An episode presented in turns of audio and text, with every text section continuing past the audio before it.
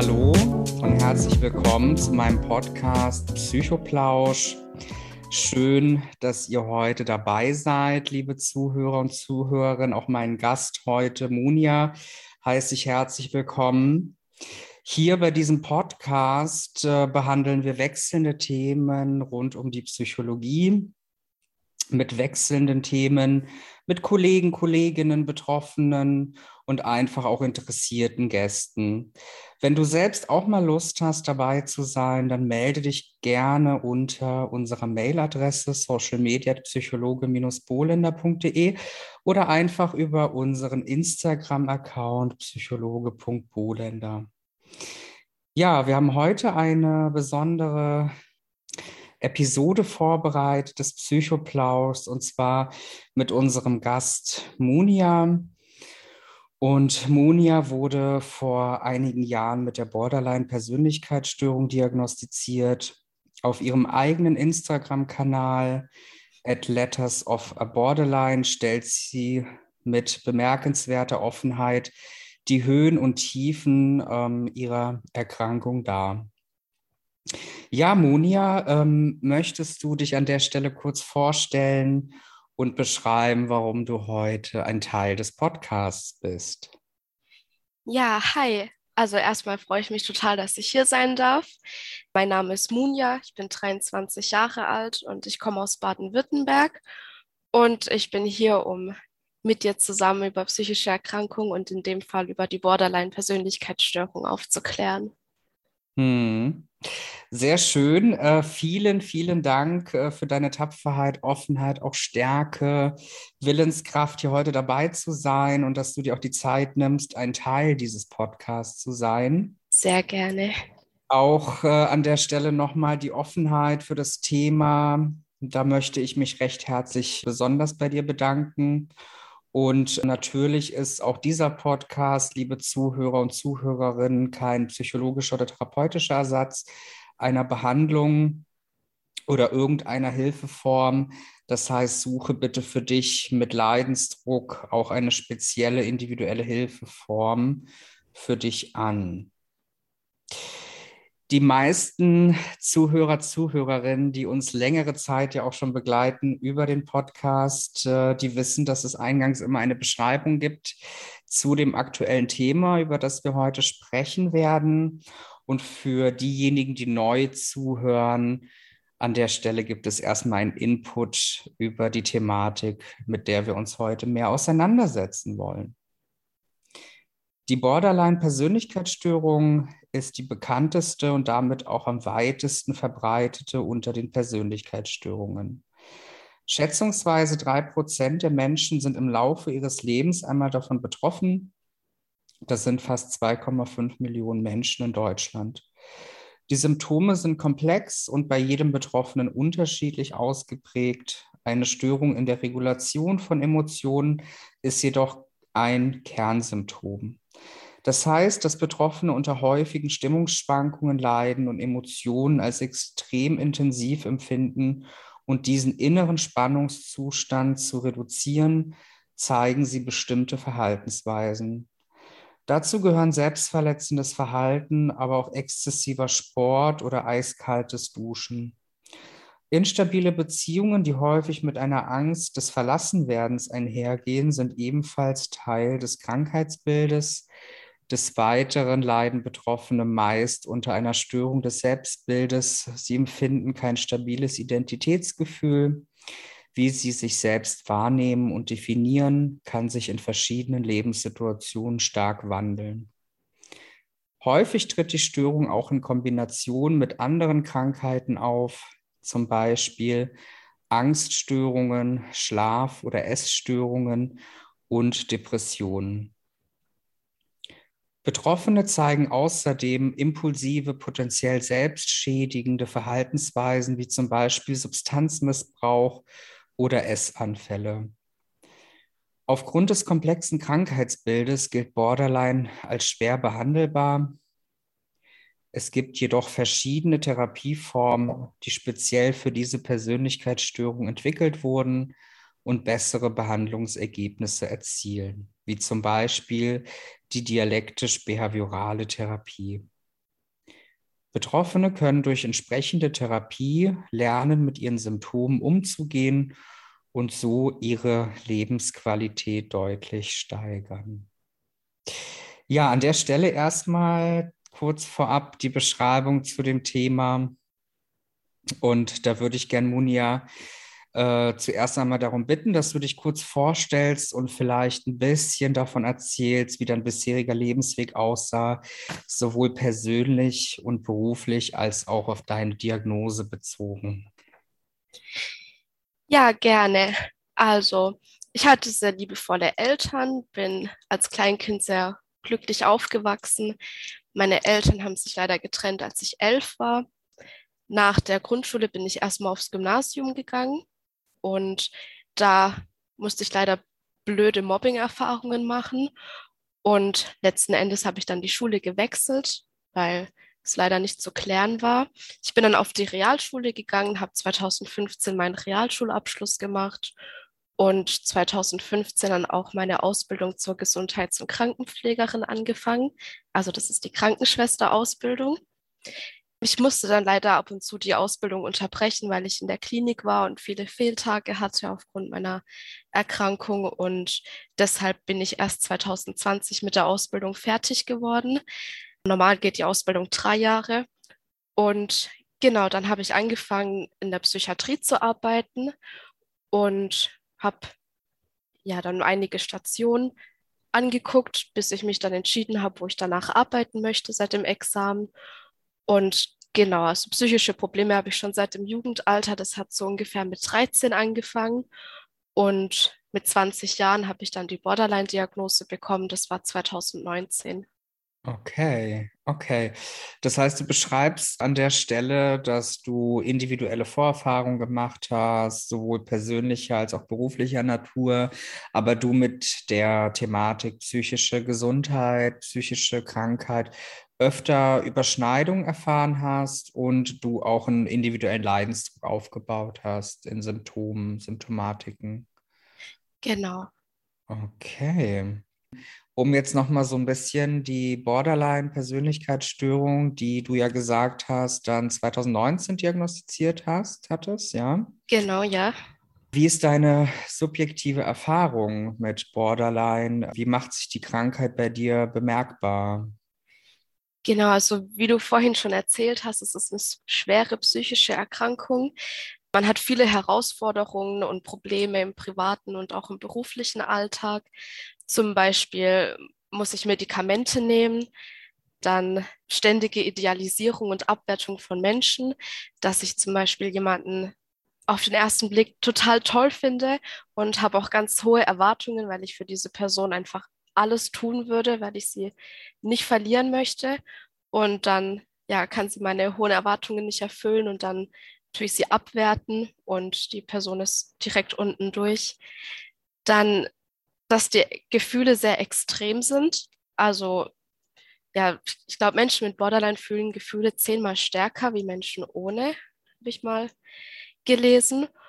Und die Gefühle schwanken auch sehr stark. Also ich kann einen totalen Lachanfall haben und richtig glücklich sein und von einer auf die nächste Sekunde dann bin ich total traurig und fühle tiefe Verzweiflung und Traurigkeit teilweise, ja, gibt es auch parasuizidale Handlungen. Also das bedeutet, wenn man oder wenn ich ja zum Beispiel zu viele Medikamente nehme, aber ich weiß, dass es nicht tödlich endet.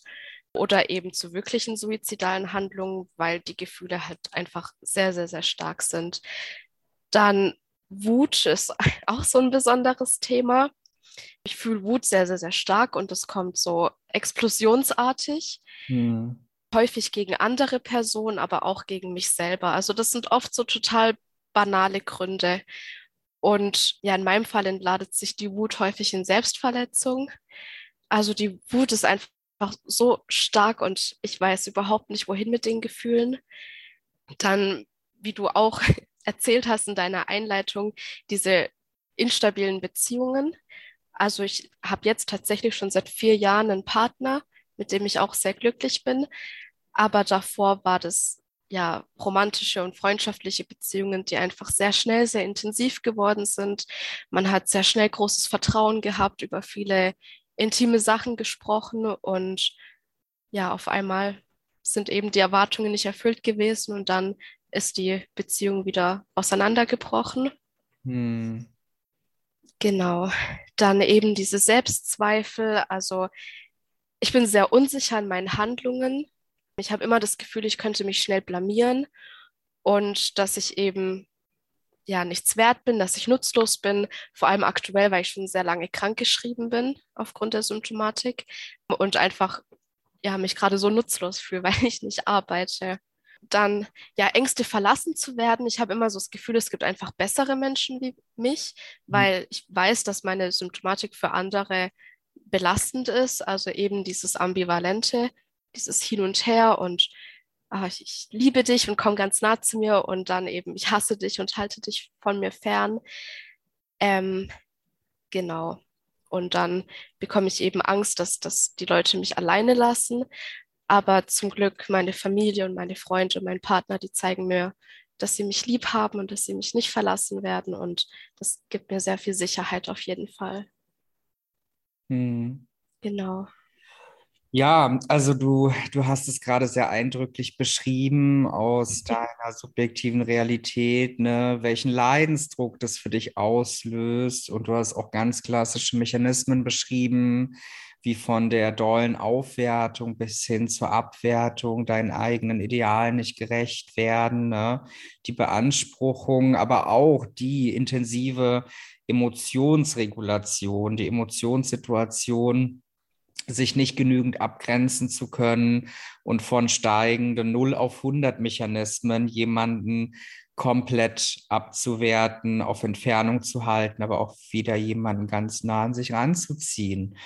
Das heißt, das sind ja viele Dinge, die in der Stabilität von Emotionsregulation zu anderen Menschen auch Diskrepanzen herbeiführt und natürlich auch Schwierigkeiten für dich birgt, das auszuhalten, dich abzugrenzen, aber auch an der Stelle zu verstehen, warum vielleicht andere Menschen anders denken, warum sie dich nicht so ganz verstehen können in der Perspektive. Was sind da für dich Hilfsmittel, das äh, mehr zu greifen, mehr zu verstehen, mehr zu messen, dass es nicht so persönlich wird?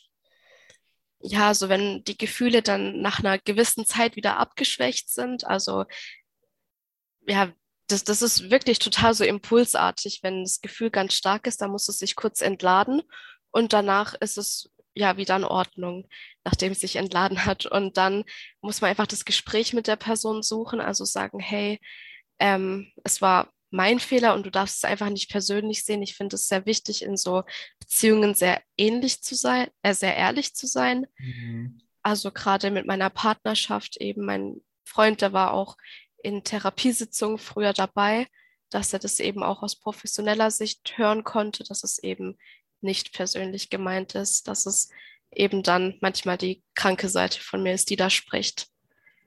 Mhm. Im Gesamten natürlich jetzt etwas, wo man hört, da ist viel Lösungsorientierung, da ist viel Beschäftigung mit der Thematik, auch schon eine hohe Reflexion, was natürlich auch Bestandteil ist von einer, von der Form einer Symptomatik. Ich würde ich würd mich da jetzt natürlich auch fragen, bestimmt auch die Zuhörer, Zuhörerinnen, und wann war denn der entscheidende Moment zu sagen, okay, ich komme damit jetzt nicht mehr zurecht, ich brauche einfach Hilfe, ich brauche psychologische Hilfe. Und was waren da so deine ausschlaggebenden Punkte? Ähm, also eigentlich hat es sich schon relativ früh gezeigt, dass psychologische Hilfe ähm, sinnvoll wäre.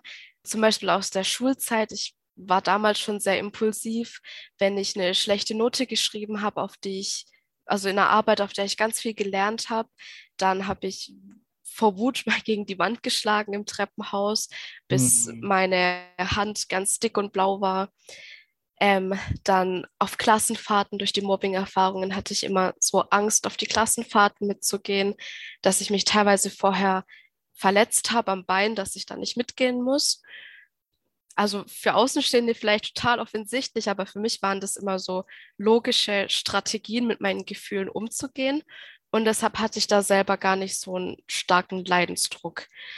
Also 2017 sind dann nochmal schlimme Dinge passiert, da ist mein Trauma passiert und meine Oma, die mir sehr nahe stand, ist schwer erkrankt und gestorben. Und dann habe ich mich sehr in eine Essstörung geflüchtet. Ich habe angefangen, meine Gefühle ja mit Hunger zu unterdrücken, weil Hunger eben auch ein starkes körperliches Gefühl ist. Der Magen krummelt und es tut weh und ja, irgendwie konnte ich damit einfach meine Gefühle überspielen. Und so habe ich den Leidensdruck gar nicht so stark wahrgenommen. Ich habe mich selbst verletzt und konnte so die starken Gefühle eben rauslassen. Und 2000, Ende von 2017, da war ich 18 Jahre alt, da ging es mir so schlecht. Ich habe auf der Arbeit total die Kreislaufzusammenbrüche gehabt. Ich bin manchmal auf der Arbeit ohnmächtig geworden, während ich Patienten gewaschen habe. Ich war damals noch in der Ausbildung.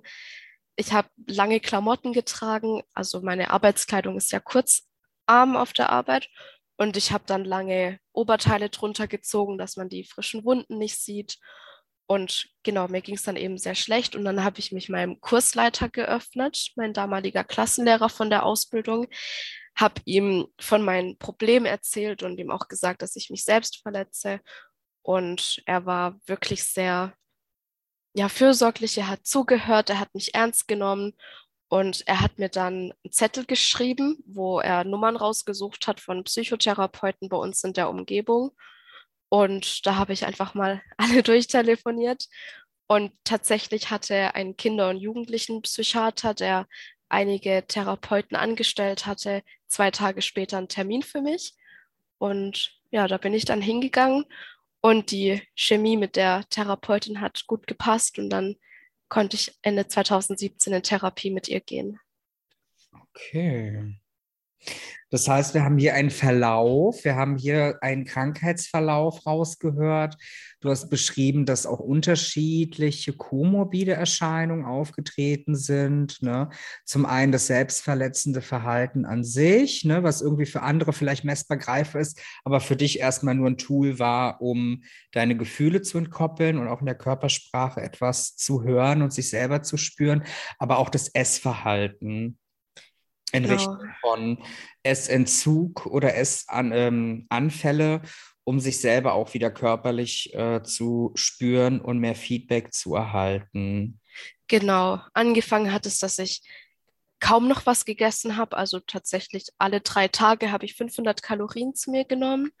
Und irgendwann ja, war der Körper einfach so ausgehungert, dass ich total die Fressattacken bekommen habe und ja, irgendwann habe ich mit dem Erbrechen angefangen. Also es war tatsächlich so alles gemischt. Ähm, mhm. Essen, Erbrechen, nicht essen, Sport machen. Mhm. Es war total die Mischung. Also im Gesamten dann auch etwas vom Krankheitsverlauf, was dann schleichend ist, beziehungsweise sich gegenseitig bedingt. Und dann haben wir in Erinnerung, dass 2019 dann die Diagnose für dich festgestanden hat, äh, Borderline. Wie genau. hat sich die, diese, diese Diagnose dann etabliert, auch auf therapeutischer oder psychiatrischer Ebene? Und was hat sich eigentlich somit für dein Leben verändert? Ähm, genau, also die Verdachtsdiagnose, die habe ich erstmal schon 2018 bekommen. Und ähm, das war tatsächlich ein langer Prozess, bis diese Diagnose feststand. Da waren vorher ganz viele Fehldiagnosen im Raum. Also ganz am Anfang hieß es, dass ich ADHS habe, was tatsächlich im Erwachsenenalter einige Ähnlichkeiten mit der Borderline-Störung hat. Gerade dieses Impul, das Impulsive und ja, starke Gefühle. Ähm, ich habe dann testweise Ritalin verschrieben bekommen. Medikinet heißt es der, das ja. Medikament. Und ähm, ja, ich habe darauf ganz anders reagiert, wie jemand, der tatsächlich ADHS hat, reagieren würde. Also genau das Gegenteil. Und dann war schon klar, ähm, dass, dass es eben kein ADHS ist. Dann war mal noch bipolare Störung im Raum und ja, alles Mögliche. Dann hat meine Therapeutin 2018 so einen ganz langen Fragebogen mit mir gemacht, wo es um, du lachst schon, den kennst du bestimmt, oder? das kommt, das kommt schon vor in der Arbeit dann auch, ne? Aber ja, genau. Bin, Also lass dich davon nicht irritieren. Ich habe jetzt nur gelacht, weil manche Dinge kommen mir dann bekannt vor. Gerade wenn man dann als Psychologe, als Therapeut danach sucht. Wenn ja. man möchte natürlich seinen Klienten, Patienten wirklich das herausfinden, was wirklich gerade passiert. Und die Abgrenzung ist da sehr feinfühlig, aber auch sehr wichtig, dass man wirklich diese Abgrenzung schafft zu den Krankheitsbildern, die sehr viel Überschneidung haben Genau. Ja, und bei diesem Test, da ging es um ganz viele Persönlichkeitsstörungen. Also da waren auch narzisstische Fragen dabei und alles. Und ja, dann kam sie eben auf den Entschluss, dass es dann die Borderline-Störung ist. Und 2019 bin ich dann das erste Mal zu einer Erwachsenenpsychiaterin gegangen und die hat dann im Verlauf die Diagnose bestätigt. Und eigentlich hat sich da für mich gar nicht so viel geändert. Mhm. Ich habe erstmal ja, war ich schon ein bisschen geschockt, weil man hört ja eben viele Vorurteile, dass Menschen mit der Borderline-Störung total manipulativ sind und keine Beziehungen führen können, dass sie aggressiv sind und so. Und ich habe das dann natürlich gleich meinem Partner erzählt und der hat so toll reagiert. Er hat gesagt, Munja, beruhig dich, es ist doch eigentlich eigentlich verändert sich doch gar nichts. Ähm, deine Symptome bleiben ja alle gleich. Es hat jetzt einfach einen Namen und du kannst jetzt die richtige Therapie dafür bekommen und die richtigen Medikamente. Und da hat er mich so beruhigt. Also das war, da hat er sehr toll reagiert. Hm. Also da dann auch wieder für dich, ne, zum einen Erklärung, Psychoedukation, was ist die Entstehung, Ursache, Wirkung, ne, der Umgang dessen, aber auch dann der Vergleich gesellschaftlich, weil oftmals sind gesellschaftlich äh, Diagnosen ähm, ja nicht unbedingt die, die wirklich in der Arbeit therapeutisch, psychiatrisch einen Gehalt haben, aber dann auch nochmal die Bestätigung aus Freundes, Familienkreis für einen stabilen Rückhalt und stabile Ressourcen zu haben, auch bei einem offenen Umgang von einer Diagnose. Genau. Wo es sich vielleicht ein bisschen negativ ausgewirkt hat, war, wenn ich wegen körperlichen Symptomen dann zum Arzt gegangen bin, dann wurde es immer sofort auf die Psyche geschoben. Also mhm. ja, das, das sind Stressschmerzen oder das sind psychisch bedingte Schmerzen. Also ich habe noch eine Fehlfunktion an meinem Herzen, weswegen ich immer Tachykardie-Attacken bekommen habe. Und es hieß immer, äh, das sind Panikattacken, das sind Panikattacken bis ich dann deswegen mal lange im Krankenhaus lag und mein Herz auf Dauer überwacht wurde. Und dann sind die Ärzte doch mal hellhörig geworden, dass eine Panikattacke nicht über viele Tage ohne Pause gehen kann.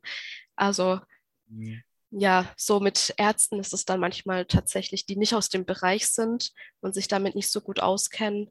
Es ist dann manchmal sehr schwierig. Hm. Du sagst es genau richtig, die Abgrenzung und Schwierigkeit von unterschiedlichen Symptomatiken, von körperlicher, organischer, medizinischer, aber auch psychischer, psychiatrischer Natur, dass es Überschneidungen geben kann, aber auch eine klare Abgrenzung ja. sollte. Hm. Lass uns mal nochmal darauf schauen, äh, so auf den Alltag für dich ähm, aufgrund von der Diagnose. Was, was ist für dich anders als Menschen vielleicht ohne eine psychische Erkrankung oder spezifisch auch Borderline? Ähm, also ich habe mich auf jeden Fall in der Arbeitswelt eingeschränkt gefühlt, eben dadurch, dass ich Medikamente nehmen muss. Im, ich arbeite ja im Dreischichtdienst dann ist es manchmal ein bisschen schwierig in der Nachtschicht. Wie, wie nehme ich die Tabletten, die eigentlich morgens den Antrieb machen und wann nehme ich die Tabletten, die den Schlaf fördern sollten? Da ist ja in der Nachtschicht alles anders, sage ja. ich mal. Ja.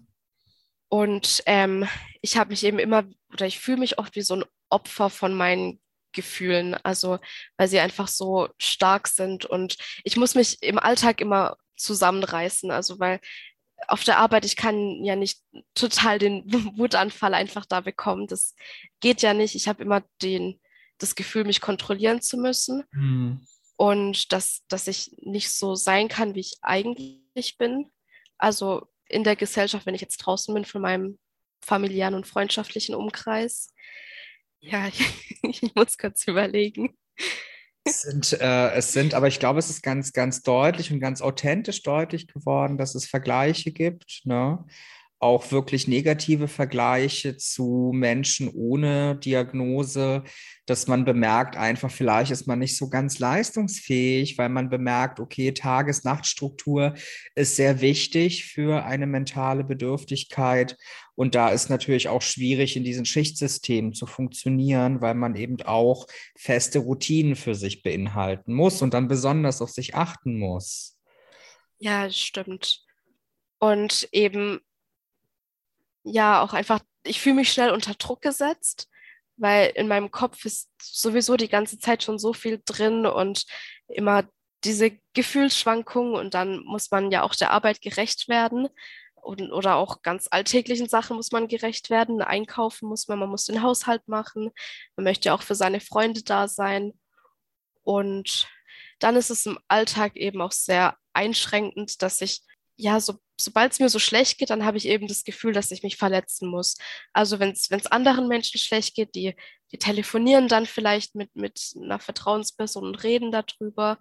Und mhm. ich bekomme immer so schnell einen Selbsthass. Also ich kann mich dann selber nicht leiden, ich ärgere mich, warum kann ich nicht einfach auch normal mit meinen Problemen umgehen. Und ja, dann kommt eben diese totale Selbstabwertung, mhm. dass ich mich ganz schrecklich finde oder wenn ich tatsächlich mal einen Fehler gemacht habe, dann ja, ist es für mich immer so ein persönliches Versagen. Also jetzt, wenn ich als Mensch versagt hätte und ja, statt einfach es nochmal zu probieren und besser zu machen, schmeiße ich dann alles hin und denke, ich bin der totale Fehler. Und was auch sehr, sehr einschränkend ist, sind Dissoziationen. Das ist ja auch, kann ein Symptom von der Borderline-Störung sein. Es ist eben, ja, mir fehlen dann manchmal einfach Erinnerungen von bestimmten Teilen vom Tag. Also das können Minuten oder Stunden sein, im schlimmen Fall auch mal ein paar Tage. Und es ist einfach total gruselig, wenn der Körper irgendwie weiter funktioniert, aber der Geist, also Munja, ist irgendwie gar nicht anwesend. Also ich fahre Auto und mein Kopf schaltet sich ab, aber ich bin trotzdem an meinem Ziel angekommen. Oder das habe ich zum Beispiel oft, wenn ich einkaufen gehe, wo einfach total viele Menschen sind und dann so eine starke Reizüberflutung ist. Oder wenn ich überfordert bin oder gestresst bin, dass ja mein, meine Seele sich einfach von meinem Körper abspaltet und mein Körper irgendwie weiter funktioniert, ohne dass ich dem Körper aber Anweisungen gebe, weil ja, es ist wie wenn man einschläft, aber der Körper weiter funktioniert. Mhm. Das sind natürlich auch Symptome und Symptomatiken, die schwierig sind, ne, der Alltagsgestaltung, die natürlich für dich auch gefährdend sein können, ne, aber du auch dann nicht genau weißt, warum das passiert oder welche entscheidenden Trigger da im Vordergrund stehen, warum man dann auch dissoziatives Verhalten zeigt und was einen in diese eigene Welt reinbringt, ne? welche einschlägigen Erlebnisse da darunter gelagert sind, auch von der Ursache-Wirkung. Ich vermute, dass du äh, so reflektiert, wie du auch bist, ne, heute über das Störungsbild, dass du bestimmt nach wie vor auch in Therapie bist ne, und bestimmt mhm. auch Anbindung hast. Du hast jetzt aber auch schon mehrfach das Thema angesprochen, selbstverletzendes Verhalten, ähm, dass das irgendwie eine Regulation ist, wie wenn einfache, einfache, in Anführungsstrichen, normale Menschen zum Telefon greifen und mit jemandem sprechen wollen, ist es dann irgendwie das selbstverletzende Verhalten. Wie ist es aktuell für dich? Welche Bewältigungsmechanismen wirken? Wie kannst du damit umgehen? Und was hilft dir einfach auch das besser zu erörtern und besser zu eruieren, zu verstehen, damit man sich auch selbst nicht schädigt. Genau, also das Wichtigste finde ich ist auf jeden Fall, dass man über seine Krankheit aufgeklärt wird. Also, dass mein Therapeut mir eben erklären kann, warum denke ich jetzt so, warum fühle ich so, warum handle ich so. Also das Verständnis einfach ist total wichtig, weil so ja, kann man einfach schon das persönliche Versagen ein bisschen auf die Seite schieben und eben wirklich für sich selber sagen, eben, es, es ist die Krankheit. Und ansonsten finde ich es total gut, wenn einfach jemand bei mir ist, wenn ich nicht alleine bin, wenn ich das Problem jemandem erzähle und der kann dann die pragmatische Sicht daraus ja, also der kann es einfach auf einer pragmatischen Ebene das Problem analysieren und dann, ja, kann ich vielleicht sehen, dass es eigentlich gar nicht so schlimm ist, wie meine Gefühle mir jetzt sagen wollen. Also mhm. die Person zeigt mir dann, es gibt den und den Weg, wie man das Problem lösen kann und nicht, dass ich mich jetzt selbst verletzen muss oder sowas. Und eben, wie du auch vorher in deiner Einleitung erzählt hast, es gibt Skills, die man benutzen kann, wie kalt duschen. Einfach ein körperlicher Reiz ist sehr hilfreich, wenn die Gefühle wieder total durchdrehen, dass man einfach einen Reiz am Körper setzt, der noch stärker ist wie die Gefühle.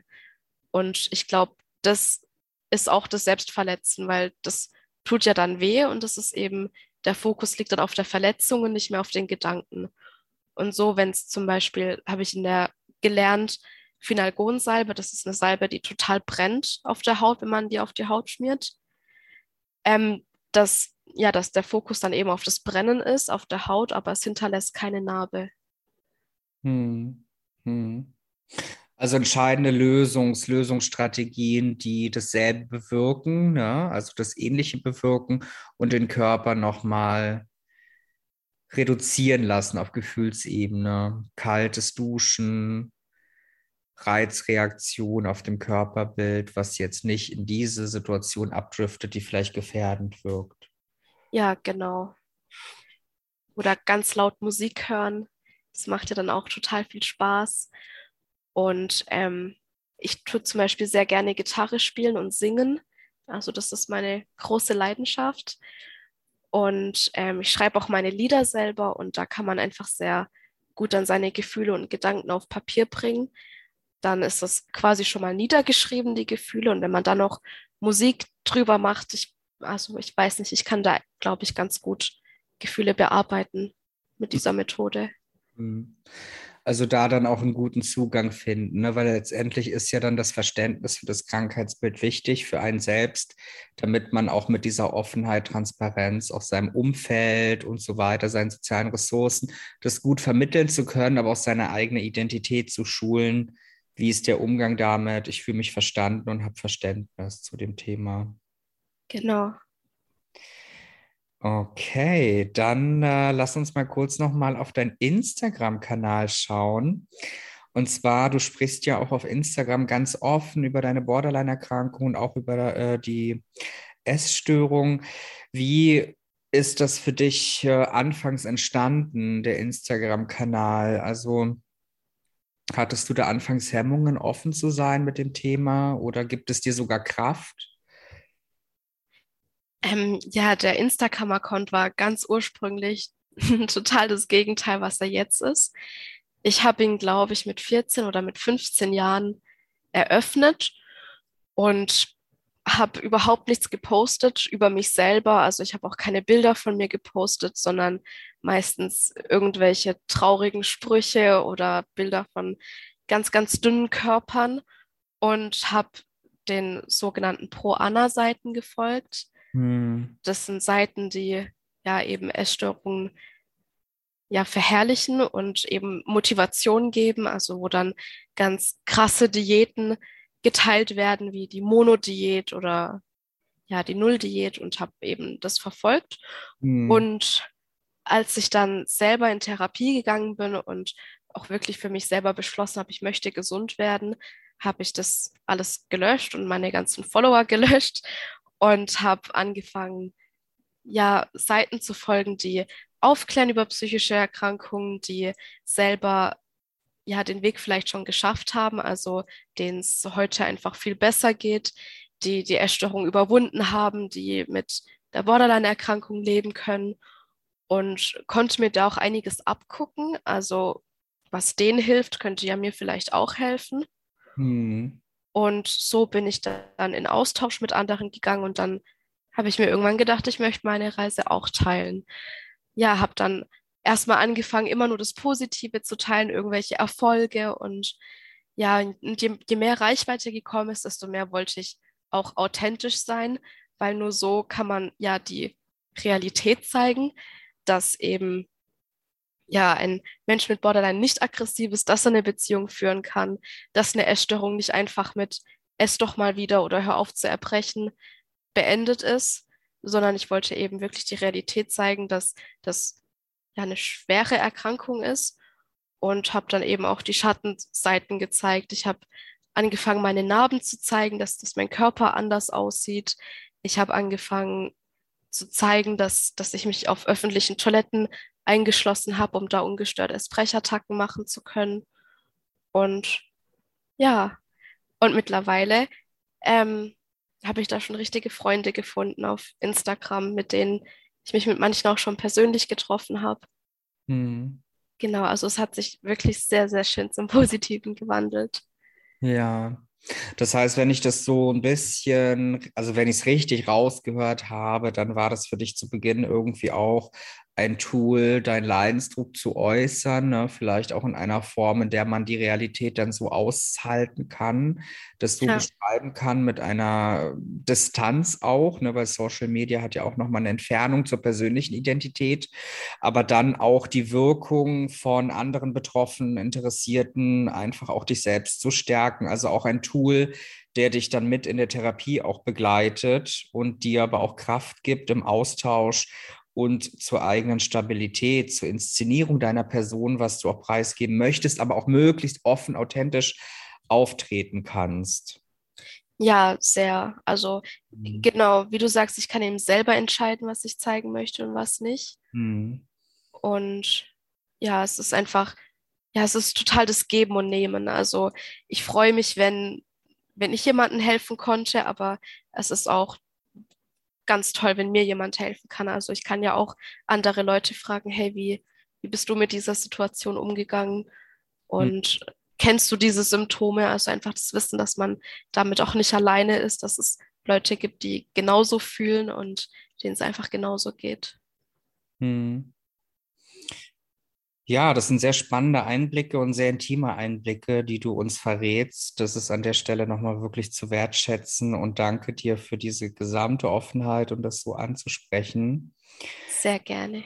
Wir, wir haben uns ja auch vor der Aufnahme auch ausgetauscht ne, bezüglich der Fragen und ähm, was man fragen darf, dass das auch in Ordnung ist, ne, dass man irgendwie den Leitfaden vorher auch sieht.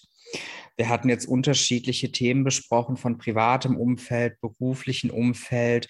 Und dein berufliches Umfeld ist ja doch sehr speziell. Es ist ja dann auch so gesehen angestellt in einer Psychiatrie.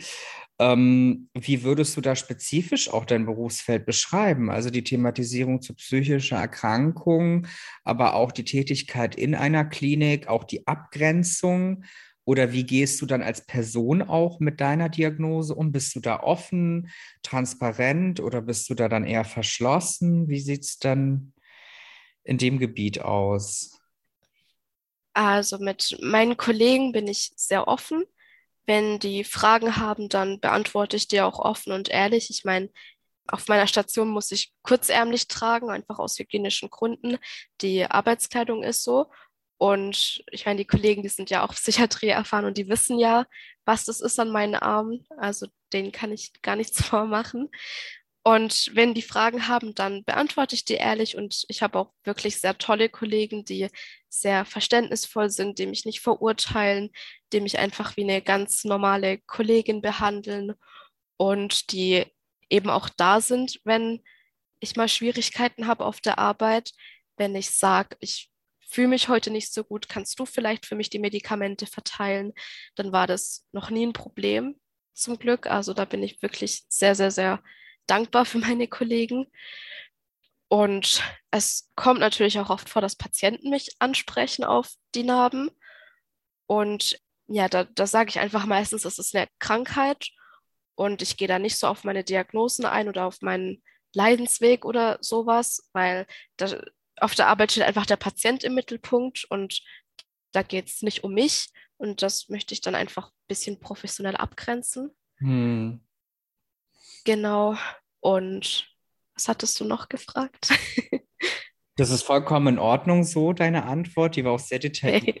Auch sehr schön, gerade in dem Kontext Psychiatrie und auch in der Umgang, Umgangsform von deiner Person selbst, mit Kollegen, aber auch dann mit Patienten, ne, wo man gewisse Abgrenzungen natürlich auch äh, erfahren muss. Ich nehme an, dass ihr auch ähm, äh, als Pflegerteam unter Supervision steht, dass ihr euch auch regelmäßig austauschen könnt im Team, dass ihr euch da gegenseitig stark macht. Und wenn ich es richtig raushöre, korrigiere mich, ist natürlich ganz wichtig immer das nähere Umfeld wie Arbeit, ne, beruflicher Kontext, sozialer Kontext, privater Kontext viel mit Verständnis und mit äh, aufeinander zukommen und transparent sein, das, was hilft im Umgang mit der Diagnose. Ja, sehr. Also ich finde eben das Offensein sehr wichtig, weil nur so können die mich ja verstehen. Also wenn man das nicht selber fühlt oder nicht selber hat, dann wie soll man denn dann auch wissen, wie es mir geht oder wie, wie sollen die das denn sonst verstehen? Deshalb muss ich ja offen sein wenn ich mir wünsche, angenommen zu werden. Ja, die Offenheit als Wegweiser und als Richtungsgeber für mehr Verständnis. Wir haben jetzt sehr viel über Symptomatiken gesprochen, Diagnose, Krankheitsbild, ähm, was natürlich auch immer viele negative Seiten aufwirft von einer Erkrankung. Und man ist gefühlt natürlich auch in einem Prozess der Rechtfertigung oder man fühlt sich irgendwie auch stigmatisiert, äh, man, man begibt sich in viele Vorurteile, man muss sich erklären, man muss sich dann aber auch besonders darstellen, um verstanden zu werden. Lass uns das mal ganz kurz beiseite legen, weil damit ist man, glaube ich, auch ganz oft konfrontiert im gesellschaftlichen Alltag. Was würdest du heute sagen, was sind denn auch positive Seiten der Diagnose mit Borderline? Was ist zum Beispiel für dich eine Fähigkeit oder eine Eigenschaft, die damit zusammenhängen und die du an dir persönlich sehr schätzt? Das ist eine sehr schöne Frage. Ähm, auf jeden Fall, ich glaube, dass ich ein sehr gutes Gespür habe, wie andere Menschen sich fühlen, eben dadurch, dass ich so starke und viele emotionale Zustände kenne und ich habe auch manchmal das Gefühl, dass ich einfach vorher weiß, wie es dem Gegenüber geht, bevor er das selber weiß. Also so ein sehr feines Gespür für die Gefühlslage von anderen Menschen. Hm. Und ich glaube, dass ja, dass die Kreativität auch eine große Rolle spielt, ja, also ich mache Musik, ich spiele Gitarre, ich spiele Keyboard, ich singe, ich male. Also ich habe sehr viele Interessen. Und eben durch, durch diese starken Gefühle, wenn ich gute Laune habe und lachen muss, dann ist es auch extrem. Und das ist ja schön, also wenn man Freude extrem verspüren kann. Und wenn ich ganz arg lachen muss und total in einem Lachanfall festhänge, dann finden das auch oft die Leute, mit denen ich zusammen bin, lustig und dann müssen die mitlachen. Und das ist ja auch irgendwie schön, wenn man die Menschen drumherum anstecken kann mit der positiven Laune, dann kann mhm. ich ein bisschen für die mitfühlen. Und ja, einfach auch eine starke Begeisterungsfähigkeit. Wenn man so oft ganz tief am Boden ist, dann lernt man so kleine Sachen sehr zu schätzen. Also ich, aber ich glaube, dass es da auch sehr vielen Menschen so geht, dass das jetzt nicht nur an der hm. Borderline-Diagnose gibt, er liegt, aber auf jeden Fall, dass man eben kleine Sachen schon sehr schätzen kann. Das ist eine schöne Fähigkeit. Mhm. Das heißt, du beschreibst, es gibt auch viele Dinge, die dich stärken ne, und auch in einem besonderen Maß hervorheben und du vielleicht dann auch auf Gefühlsebene mehr zu Ausdruck bringen kannst, sensibler bist für Gefühlslagen. Das heißt, du hast auch für dich individuelle Vorteile. Das heißt, du siehst auch das Positive im Negativen. Ne? Und ich glaube, das ist auch immer entscheidend ein Weggang und ein Lichtblick, ne? dass man auch wirklich die positiven Dinge erkennt vor lauter negativen, die übergroß werden können. Absolut. Schön. Dann, äh, ja, liebe Munia, würde ich gerne noch mal zu Schluss äh, dir das Wort geben. Liegt dir noch etwas auf dem Herzen, ähm, das du gerne mitteilen möchtest? Äh, hier in der Runde auch dann äh, Begriff Podcast Psychoplausch an die Zuhörer, Zuhörerinnen. Ähm, oder Gibt es von, da, von deiner Seite noch einen Wunsch, was alle wissen sollten über die Störung Borderline? Ähm, ich finde es ganz wichtig zu wissen, dass nicht jeder Mensch, der sich selbst verletzt, eine Borderline-Störung hat hm. und nicht jeder und also das Borderline nicht gleich bedeutet, dass man sich selbst verletzen muss, weil es gibt eben ganz viele andere Möglichkeiten, wie Menschen sich selbst verletzen. Und ja, es heißt eben immer, wenn jemand Narben am Arm hat, dann, ah, das ist ein Borderliner. Also das wird damit irgendwie total in Verbindung gebracht, obwohl das ja einfach nicht so ist. Und für die Angehörigen möchte ich auf jeden Fall mitgeben, wie wir schon vorher besprochen haben, ähm, dass man diese emotionalen Ausbrüche bitte, bitte nicht persönlich nehmen darf. Ähm, es ist da leider wirklich die Krankheit, die da draus spricht und ähm, der Mensch in dem Moment da gar nicht so die Macht drüber hat. Und für Betroffene auf jeden Fall, dass man nicht aufgeben darf und auch wenn es so aussichtslos erscheint und man es nicht glaubt, aber es kann tatsächlich besser werden und ich bin auch ganz, ganz, ganz fest davon überzeugt, dass es irgendwann besser werden wird. Hm. Sehr schöne Worte zum Schluss. Vielen lieben Dank, liebe Munia. Also die Hoffnung stirbt zuletzt, aber auch wirklich das Authentische dahinter, mehr verstehen, dahinter bleiben und auch den Perspektivwechsel anzunehmen und zu versuchen, das Störungsbild zu verstehen und auch diese persönliche ähm, Lage auszudifferenzieren, dass man nicht damit persönlich angegriffen wurde. Genau.